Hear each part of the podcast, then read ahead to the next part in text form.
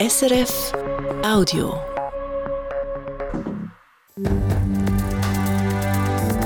SRF 1, jetzt mit dem Regionaljournal.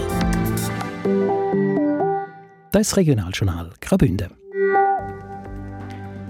Am Engadin Skimarathon sind ab dem Jahr flurhaltige Wachs verboten, und zwar für die Elite, aber auch für die Hobbyläuferinnen und Läufer. Wer in einer Kontrolle verwünscht wird, der wird disqualifiziert.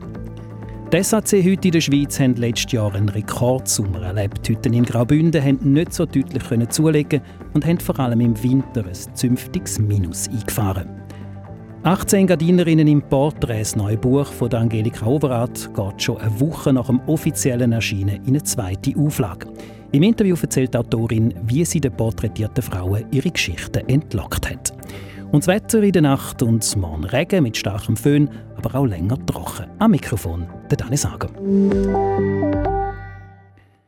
Sie sind gut für schnelle Ski, aber schlecht für Mensch und Umwelt. Flurverbindungen, die man jahrzehntelang gebraucht hat, zum Alpin- und Langlaufski wachsen. Flurverbindungen aus diesen Wachs lagern sich in der Natur ab und können dann bei Mensch und Tier Organ schädigen. Seit dieser Saison sind so Flurwachs bei Rennen vom Internationalen Skiverband verboten. Dazu gehört auch der Engadin Skimarathon. Und das Verbot gilt dort nicht nur für die Spitzenläufer, sondern auch für die breite Masse. Marc Melcher. Und es gilt an allen Rennen rund um den Engadiner, am Frauenlauf, am Nachtlauf und am eigentlichen Engadin-Ski-Marathon. Weit über 10.000 Läuferinnen und Läufer zu kontrollieren, ist nicht möglich, sagt der Marathonchef Menduri Kasper. Man setzt sie auf Stichproben, zum Beispiel, wenn jemand auffallend schnell läuft. Was vielleicht beim Flor der Fall ist, oder? Das ist, es fällt natürlich sehr stark auf, wenn einer jetzt auf einmal ganz einen anderen Ski hat als alle anderen rundherum. Und, äh, und da kann natürlich die Chance sein, dass man dann den, wenn er auffällt, eher noch mal im Ziel äh, zur, zum Testen rausnimmt. Grundsätzlich müssen wir auch als Breitensportler damit rechnen, dass man in eine Kontrolle kommt. Mit einer speziellen Maschine werden Ski dann auf Flur untersucht. Wer mit Flur verwünscht wird, der wird disqualifiziert. Nur noch ist nicht ganz sicher, ob die Organisatoren überhaupt an diese Maschinen kommen. In der Schweiz ist das sehr schwierig. Andere Skiverbände haben so Maschinen aber. Die Länder die haben sehr stark aufgerüstet. Äh, das ist in der Schweiz nicht so. Und wir sind jetzt einfach dran schauen, okay, wie können wir das machen, dass man, dass man eben mit den anderen Verbänden aus dem Ausland zusammen ähm, anschauen ist, kriegen wir sie her. Wir haben sie noch nicht im Moment. Ob mit oder ohne Maschine, flurhaltige Wachs sind am Engadiner ab dem Jahr verboten. Ein Problem für einen Haufen Breitensportlerinnen und Breitensportler ist, dass sie ihre Ski nicht selber wachsen, sondern für das in ein Sportgeschäft gehen. Man hat Kontakt mit mehreren Sportgeschäften aufgenommen, sagt der Menduri Kasper.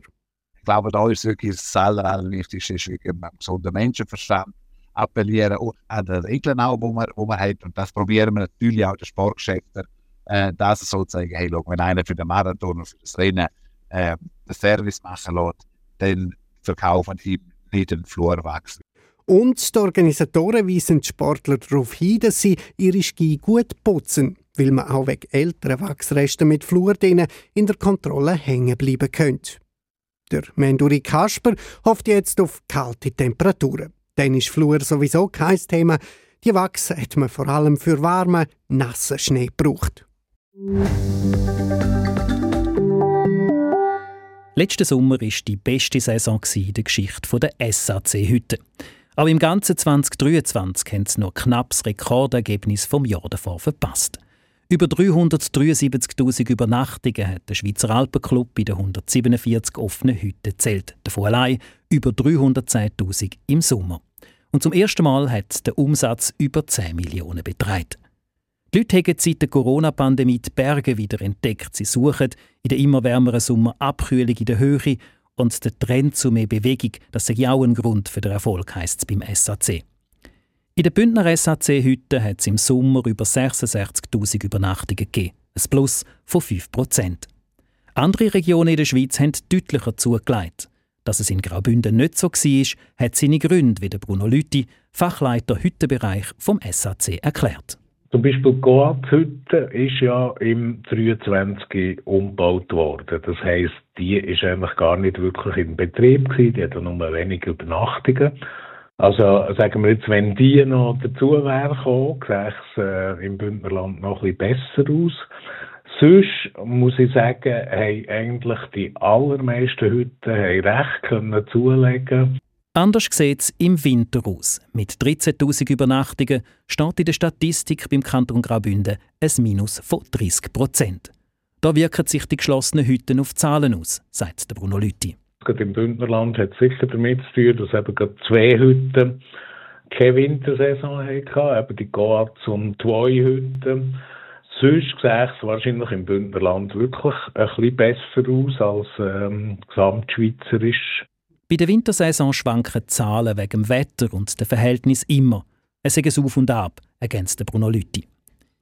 Beim Schweizer Alpenclub rechnet man fest damit, das hohe Niveau und die guten Zahlen bei den Übernachtungen vor allem im Sommer so können zu heben. Und dazu käme, dass der SAC in seiner Statistik ja nur die Übernachtungen zählt. Dazu kommen noch die vielen hunderttausenden Tagesgäste. Da gäbe es zwar keine Zahlen, aber die Hütte berichten auch hier von einem klaren Plus beim Essen und Trinken. Und jetzt gerade im Graubünden, wo ja die Hütten, ich sage jetzt, relativ einfach erreichbar sind. Also es gibt einfach keine, wo man über einen Gletscher muss, also keine, wo man alpine Kenntnis, grossgröbere muss haben. Ähm, die Hütten profitieren sicher von dem Bergwanderboom. Sagt der Fachleiter Hüttenbetrieb vom SAC, der Bruno Lütti.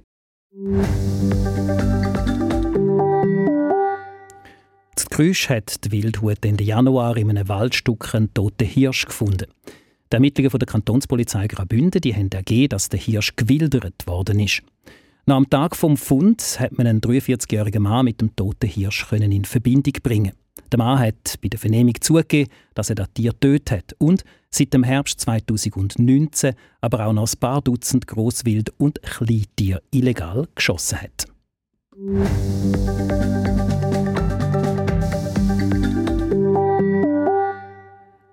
Das neue Buch Engadinerinnen Frauenleben in einem hohen Tal von Angelika Overath kommt an. Genau vor einer Woche offiziell in Handel gekommen, geht schon in eine zweite Auflage.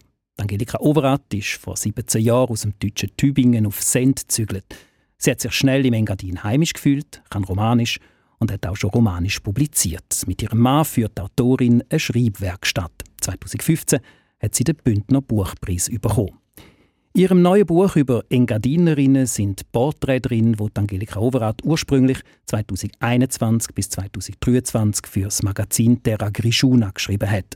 18 Frauen, die ganz unterschiedlich sind, alle im Engadin leben, die Liebe zu dem Tal teilen und nicht irgendwie berühmt sind. Aber wie hat die Autorin ihre Frauen für die Porträts ausgesucht? Das habe ich im Gespräch mit ihr wissen.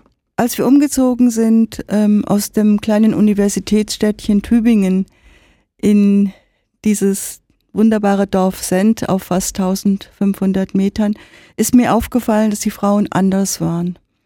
Die haben anders reagiert, die haben andere Antworten gegeben, die haben sich auch anders bewegt.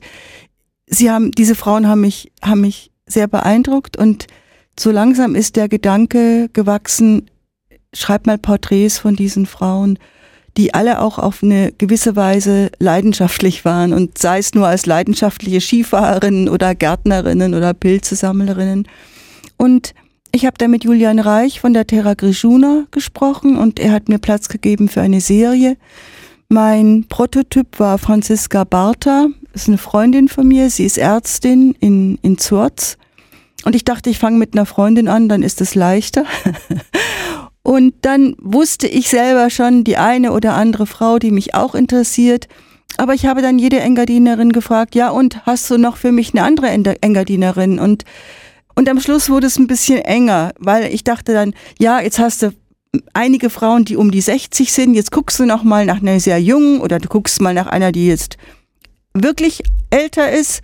Und dann habe ich versucht, das Oberengadin zu haben, wie auch das Unterengadin, weil diese beiden Teile des Engadins sind schon nochmal anders, nicht nur landschaftlich. Und dann wollte ich auch eine gewisse Palette von Berufen abdecken.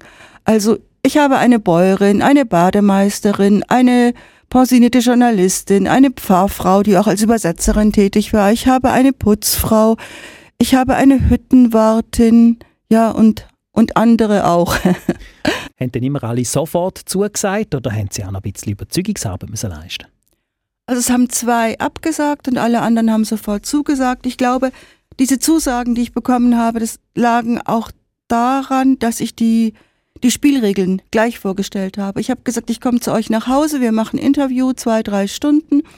Dann schicke ich euch in ein paar Tagen meinen Textvorschlag. Ihr lest den genau durch, auch mit euren Freunden, euren Verwandten.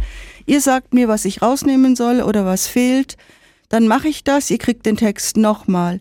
Und auch vor dem Gut zum Druck, also als dann schon die Bilder drin waren, ähm, haben sie es nochmal gekriegt und konnten nochmal sagen, weil ich, ich wollte, dass sich die porträtierten Frauen freuen über ihr Porträt. Und das können sie ja nur, wenn, wenn sie mit dem Text einverstanden sind. Wenn man, wenn man so zusammen am Küchentisch sitzt und erzählt, dann erzählt man manchmal auch Sachen, die man dann nicht unbedingt gedruckt lesen möchte. Das heißt, durch dieses Lektorat der, der Engadinerinnen, der Frauen, habe ich zum einen Fehler vermieden, weil die mir gesagt haben, das stimmt einfach so nicht. Aber natürlich habe ich auch ein paar Spitzen verloren. Also es, es gibt ein paar Geschichten, die waren als Geschichte gut, brutal. Und die sind halt jetzt nicht drin, aber das macht nichts. Ich finde, es ist immer noch, es ist noch genug drin und, und für mich ähm, ist dieser Stoff auch einfach deswegen sehr, sehr kostbar, weil ihn die Frauen verantworten. Also ich, ich bringe etwas zur Sprache durch diese Frauen, in dem, was sie mir erzählen, was sonst nicht zur Sprache gekommen wäre, was nicht erzählt worden wäre. Können Sie da ein Beispiel machen, wie näher Sie jemandem gekommen sind? in dem Prozess? Naja, es sind halt immer so Familiengeschichten und da gibt's halt, Sie wissen doch, wie das ist mit den Familien. da, da möchte man sich manchmal das Herz erleichtern, aber man, es ist dann vielleicht, vielleicht nicht für die ganze Öffentlichkeit. Aber sehr viele Probleme wurden auch angesprochen, also auch, auch Probleme politischer Art. Ähm, eine Bäuerin hat, hat sich dann einfach gesagt, früher sahen die Wiesen anders aus. Und jetzt sind die Wiesen halt weiß und gelb und nicht mehr bunt. Aber dann sagt sie auch, den Bauern bleibt oft wenig Spielraum bei dieser Agrarpolitik. Oder ab und zu kam der Flughafen in Samaden ins Gespräch. Den will von den Einheimischen so viel, also von den Frauen, mit denen ich gesprochen habe, keiner. Die sagen dann einfach um Himmels Willen so eine schöne Landschaft und dann diese Kerosinglocke äh, über, über dem Oberengadin. Also es, ich meine, obwohl diese Gespräche privat waren, haben sie dann auch schon ähm, Probleme angesprochen, die uns alle angehen. Vielleicht noch, ähm, ich habe kein Aufnahmegerät laufen lassen. Und zwar, weil ich zum einen anders zuhöre, wenn ich weiß, dieser Augenblick ist einmalig. Zum anderen auch, weil ich dann mehr auf Augenhöhe arbeite. Wenn sich die Frau, die ich interviewe, anstrengen muss beim Erzählen, wollte ich ihr zeigen, okay, und ich strenge mich auch an, weil ich schreibe mit, was du sagst. Und ich frage dann gleich nach, wenn ich was nicht verstehe. Also es war dann eine nicht wiederholbare intime Situation und ich denke, die Qualität der Texte hängt auch mit diesen Produktionsbedingungen zusammen. Der Untertitel heißt Frauenleben in einem hohen Tal, also Frauen, wo das Tal prägen. Wie prägen denn die Frauen das Tal? Ist da etwas rausgekommen, also ein, ein roter Naja, durch, durch ihre Arbeit. Ich meine, eine Ärztin, die ihr arbeitet, die ist halt Ärztin hier und die, ähm, die beeinflusst, hilft sehr, sehr vielen Menschen. Oder eine Bademeisterin im Bogen Engiadina. Ich habe die Simone Lanfranconi porträtiert, die hat, die hat diese Sauna geführt wie ein Salon. Das war toll. Also die hat mit allen gesprochen und man hat sich dann auch, es gibt halt so, so Saunagäste, mein Mann und ich gehören dazu, die eine Jahreskarte haben. Und das ist dann tatsächlich ein Salon. Und sie hat es auch gefordert. Sie war immer so freundlich und hat gefragt, und wie geht's? Und es war, war schön. Ich habe die Frage auch umkehren, wie tut jetzt Tal selber die Frauen prägen? Was, was kommt aus den Porträts raus? Ich komme aus dem kleinen Universitätsstädtchen Tübingen und als ich dann in diesen Bergen lebte. Ich meine, das, das ist eine Landschaft, die nicht, die Berge, die nicht von Menschen gemacht wurde und das prägt. Wenn du, wenn du immer dieses, dieses Gestein siehst, das ist zum, zum einen ist man geborgen, zum anderen macht es demütig, weil du weißt, diese Berge, die waren vor dir da und die werden nach dir da sein. Was bist du? kleiner Mensch.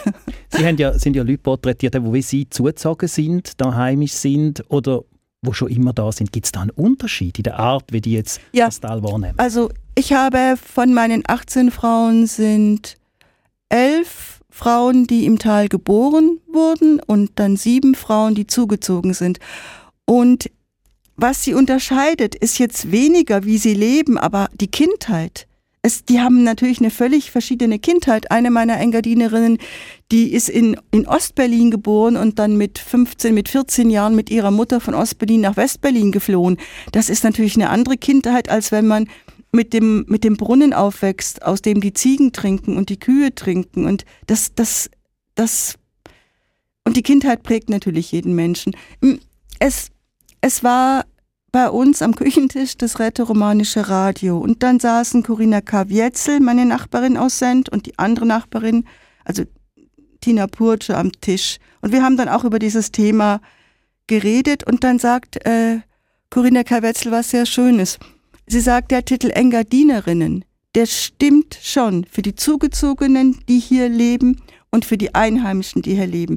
Aber, sagt sie, wenn man es jetzt ins Romanische übersetzen würde, Enjadinaisas, sagt sie, das gilt dann nicht mehr für alle, nach ihrem Empfinden. Und das fand ich sehr, sehr toll. Also ich finde, da, da kann man jetzt nicht sagen, es stimmt oder es stimmt nicht. Es ist einfach nur wahnsinnig interessant, was dann auch diese Sprache macht. Sie haben die viele Porträts gemacht, 18 Geschichten. Gibt es ein Porträt, wo Ihnen vielleicht ein bisschen ans Herz gewachsen ist, sei es von der Person her oder von der Art, wie es gelungen ist oder vielleicht auch, wie näher Sie dieser Person gekommen sind? Also das ist jetzt keine äh, diplomatische Antwort, wenn ich sage, dass ich in dem Augenblick, wo ich das Porträt schreibe, ist mir jede Frau ganz nah, sonst wird's nichts. Also ich muss mich, wissen, wissen Sie, für mich ist, ist so ein Porträtschreiben eine dienende Aufgabe ich muss wirklich dienend, ich muss dann gucken, was nehme ich auf und wie kann ich es möglichst so darstellen, dass es dieser Frau gerecht wird. Aber vielleicht, also man freut sich und man leidet. Ähm, sehr berührt hat mich die Lebensgeschichte von Ladina Cardonau, die im Movimento in Samaden auf dem zweiten Arbeitsmarkt arbeitet. Sie ist, sie ist Weberin und sie ist gebürtig im Tal in Samaden und hat eine Weile im Unterland gelebt und das, das Leben hat ihr böse mitgespielt und sie sagt, ich bin wieder ich. Sie kam zurück nach Samaden und sie, sie hat sich gefangen und da habe ich sehr viel nachgedacht über diese Lebensgeschichte. Im Vorwort heißt, nach jedem Interview war ich überrascht, dass sich mir das Tal, das ich schon so lange als ein Zuhause empfinde, aufs Neue öffnete.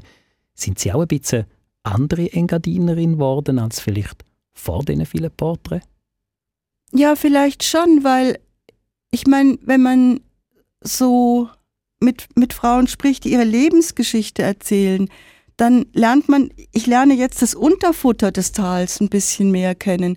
Also so, Beispiel die Bedeutung der rätischen Bahn. Natürlich ist eine Eisenbahn immer wichtig, aber hier hat es ja das ganze Gesicht des Engadins geändert. Erst kamen sehr, sehr viele äh, italienische Bahnarbeiter und dann, und dann gab es einen neuen Tourismus, weil man plötzlich in wenigen Stunden und nicht mehr mit der Kutsche in ein paar Tagen ins Engadin kam.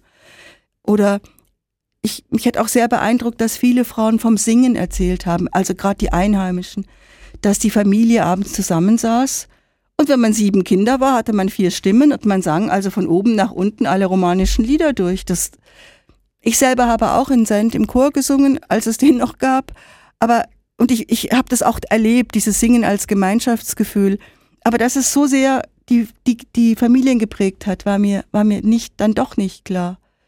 Oder zum Beispiel die Bedeutung des Rätoromanischen im Oberengadin, das einfach ähm, eine verbindende Sprache ist, die, die jetzt Menschen aus verschiedenen Nationen eint. Also gerade die Portugiesen, die machen, wenn sie ihre Einbürgerung machen, machen die die auf, auf Rätoromanisch und nicht auf Schweizerdeutsch. Das Buch ist eine Momentaufnahme, ist jetzt draußen. Sie haben es hier in der Hand. Letzte Woche ist es erschienen. Sie haben mir gerade vorher gesagt, es werde schon nachgedruckt, äh, ja. mit, mit einem Staunen äh, im Blick, dass ja. das so ein großer Erfolg ist. Warum sind Sie erstaunt? Das sind doch schöne, spannende Geschichten, die man lesen kann. Ja, schon. der Einband ist schön. Innen, innen dieses, dieses, dieses Silber. Dann habe ich mir ein Lesebändchen gewünscht und ich habe es bekommen. Aber mich hat es trotzdem überrascht, weil das Buch ist jetzt zwei Wochen her und sie drucken nach. Nach zwei Wochen, das ist, das ist früh. Und es freut mich natürlich. Es gibt noch mehr als 18 Engadinerinnen. Es gibt allenfalls bald einmal einen, einen zweiten Teil mit noch mehr spannenden Frauen aus dem Tal. Ach, ich weiß nicht. Ich glaube, das ist schon mal jetzt gut so. Angelika Overath, Autorin vom Buch Engadinerinnen Frauenleben in einem hohen Tal. Sie lassen das Regionaljournal Graubünden auf SRF 1. Es ist jetzt gerade 5 vor 6 Uhr. Zu der Wetterprognose. Sie kommen heute vom Simon Eschle von SRF Meteo. Die Warmfront verbreitet Regen, dazu kommt Südföhn auf. Und auch morgen sind wir im Zeichen dieser Front. Es gibt grundsätzlich einen bewölkten Tag, immer auch wieder Regen. Die Schneefallgrenze die steigt zu einem Bereich von 1500 bis 2000 Meter an. Und gerade in Nordbünden mit einem Föhn, es ist ein Föhn-Sturmorn, kann es teilweise auch länger trocken sein und ein paar Aufhellungen geben. Mittelbünden auch noch ein bisschen. Engadin und in den Südtälern dann definitiv grau und anhaltender Niederschlag. Sehr mild, mit dem Föhn im Rheintal bis 17 Grad und der Engadin aber mit 8 Grad auch noch sehr mild. Morgen Abend, es geht Schlag auf Schlag und in der Nacht auf den Freitag kommt der Front, die bringt dann Regen. Das heisst, der Freitag selber auch wieder grau und es gibt dann doch Schnee bis auf rund 800 Meter runter. Und noch zu den Meldungen vom Tag. Am Engadin Skimarathon sind ab dem Jahr fluorhaltige Wachs verboten. Die Wachs hat man vor allem bei wärmeren Temperaturen gebraucht. Fluorverbindungen sind aber giftig für Mensch und Umwelt und darum bei Rennen vom Internationalen Skiverband seit dieser Saison nicht mehr erlaubt. Das Verbot gilt auch für Hobbyläuferinnen und Hobbyläufer. Auch sie müssen mit einer Kontrolle rechnen, heisst es von den Organisatoren. Auch wenn die Chancen sehr klein sind, dass man in so eine Kontrolle hineinkommt. Die SAC-Hütten haben bei den Übernachtungen die beste Sommersaison ihrer Geschichte gehabt. Auch beim ganzen Jahr ist das Rekordjahr vom 2022 nur knapp verfehlt worden. In Graubünden ist mit 66.000 Übernachtungen die Zunahme nicht so stark, erklärt der Schweizer Alpenclub, weil wichtige Hütten nicht offen waren. Im Winter 2022-2023 hat es sogar ein Minus von 30 Prozent gegeben. Auch hier fehlen für ein besseres Ergebnis die geschlossenen Hütten. Grundsätzlich rechnet der SAC weiter mit guten Zahlen und dass Trends Richtung Berge weitergehen. Das Grüsch hat die Wildhut im Januar im Waldstück einen toten Hirsch gefunden. Die Ermittlungen von der Kantonspolizei Graubünden haben ergeben, dass der Hirsch gewildert worden ist. Am Tag vom Fund hat man einen 43-jährigen Mann mit dem toten Hirsch in Verbindung bringen. Der Mann hat bei der Vernehmung zugegeben, dass er das Tier getötet hat und seit dem Herbst 2019 aber auch noch ein paar Dutzend andere Grosswild- und Kleintiere illegal geschossen hat. Neue Buch von der Bündner Autorin Angelika Overath, Engadinerinnen, ist ein Erfolg. Eine Woche nach dem offiziellen Erscheinen druckt der Verlag schon eine zweite Auflage. Im Interview mit dem Regionaljournal hat Angelika Overath erzählt, wie sie die Frauen für die 18 Porträts ausgesucht hat und wie ihre die unterschiedlichen Geschichten das Tal selber noch näher gebracht hat. Der grosse Erfolg für ihr Buch überrascht sie schon gar ein bisschen. Das ganze Interview mit der Angelika Overath von heute findet Sie im Internet unter srf.ch-audio oder auf der Seite vom Regionaljournal Bünden oder überall, wo es Podcasts gibt.